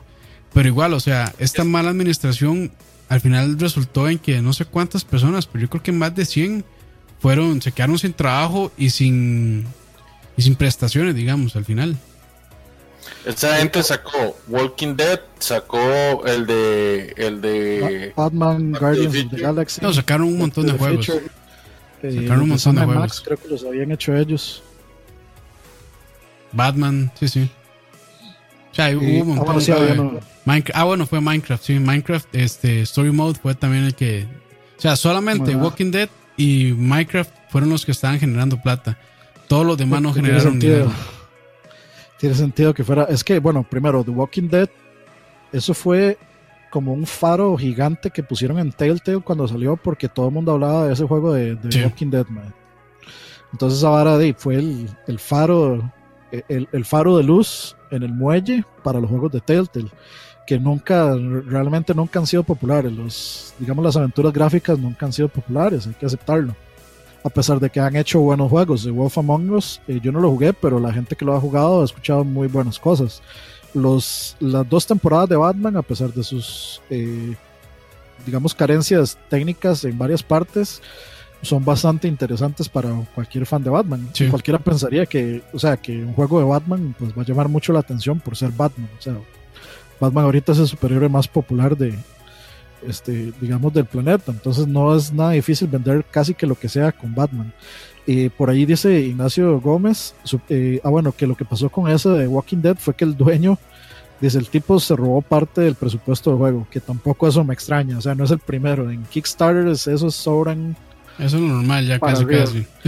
Sí, yo, yo me he enterado de gente en Kickstarter que, digamos, este, está Kickstarter por ahí y luego ven a los, a los dueños o a las personas encargadas del Kickstarter, eh, los siguen en Instagram o así y los más están en un yate enfiestadísimos o en una mansión enfiestadísimos, pegándose la fiesta y ¿de dónde creen que viene esa plata? Por supuesto que viene Claramente. desarrollo. Dice, era el director de equipo de desarrollo que anteriormente habían creado Payday. Ah, vemos, eh, Payday es un buen juego. Es, es un juego vacilón, Payday. Sí. E- Ese Overkill ha sido retrasado varias veces, no pintaba bien eso. Ese juego al final salió porque yo pensé que ya había salido hace rato y por supuesto que no le fue bien. O no me acuerdo si lo que yo vi fue como Eh, previews salió, el año, salió el año pasado, si no me equivoco. Sí, ya, o sea, yo me acuerdo haber visto gameplay de esa vara en E3 y desde ese momento yo dije, no, esta hora se ve como mierda. Y sin embargo tenía un spot gigante en E3. Era bastante, bastante grande el spot de esos más en... Es que Pues- sí, sí. Sí, es que era Walking Dead, Sí, sí vende. Walking Dead vende. Sí, entonces, eh, yo creo que ahorita más que nunca sí es bastante importante ese, ese periodismo investigativo. Sí. Realmente sí. Y no, no, o sea, realmente yo, como para ir cerrando, yo sí le recomendaría ir a leer ese, este, esa nota. También, de hecho, el, el resumen que hizo John Yeah está bastante bueno en YouTube. Este, si siguen, sí, les recomiendo también que sigan el canal de él. Él me parece que comparte noticias y es bastante imparcial, este, cuando lo hace. Entonces, también por ahí es un, es un buen canal para Hace informarse buen análisis, sí, hace hace, buen- hace buenos análisis, entonces yo se lo recomiendo bastante. Y pues, no, no, realmente lo que queríamos, bueno, a título personal era discutir esa problemática y el problema es que muchas veces es difícil, bueno, en este caso en específico me parece que es difícil, por lo menos para nosotros como consumidores, poder pues de alguna manera echarle la mano a los desarrolladores y que no entren en estos eh, en estos ambientes laborales tan nocivos. Este que bueno yo personalmente estoy en una empresa así y lo, o sea mentalmente lo desgasta uno perdí varios cursos en la universidad este andaba de mal humor y demás entonces o sea No, claro. es algo que no que solo todo- es algo que no solo desea cualquiera realmente Yo creo que es algo que todos en algún punto hemos experimentado. Yo sí he visto esa, ese declive en el interés de, de las empresas de, de tratar a la gente como un ser humano. O sea, quieren que uno sea Sí. una máquina más que le produce y lo que quieren es que yo le produzca lo máximo posible sin importar mi salud mental, que es, es tan primordial como la salud física. O sea, si usted se empieza a deteriorar mentalmente, el cuerpo va a seguir después de eso. Entonces, eh, yo no sé cómo no sé cómo siguen presionando y presionando, pero ahí, ya saben, la necesidad es la madre de todos los vicios. Personas, eh, si, si usted pone un pero, hay alguna persona más necesitada que usted que viene haciendo fila detrás suyo y la contratan y se acaba Sí. el problema. Entonces, eso es un, es un, es un problema ya de la naturaleza humana, digamos. Así que si son jefes, no sean así. De- del sistema capitalista también y Sí, sí, sí. este de que es producir producir producir porque hay que este de estar con la demanda al día pero pero sí sí me, pare- me pareció que fue un buen tema no sé Leo si quiere también ahí dar sus conclusiones finales No, lo que yo quisiera nada más es agregar es gente ahí, todos somos parte del, de la industria, tanto como consumidores, como, analistas, como developers, todos tenemos voz y voto, por más pequeño que sea. Si ustedes no están de acuerdo con algo, si no les gusta la calidad que llega de, de trabajo final, o si no les gusta la- las, las prácticas en las que se incurren, ustedes pueden votar con su billetera. Parece, parece mentira, pero eh, hay mucha gente que lo compra todo y que a pesar de que no le gusta nada, lo siguen comprando. no tengan miedo de hacer valer su opinión. O sea, coméntenla, compártanla. Vivimos en una época donde las redes sociales sí importan. Y si a ustedes les apasionan tanto los videojuegos como nosotros, entonces traten de, traten de hacerlo saber. O sea, el periodismo investigativo en todo aspecto de la vida es importante y no, o sea, no porque esto sea un hobby va a hacerse a menos. Sí, no. Yo me voy a robar las palabras de Leo y aplicarlo en general a la vida, digamos. O sea, no se queden callados.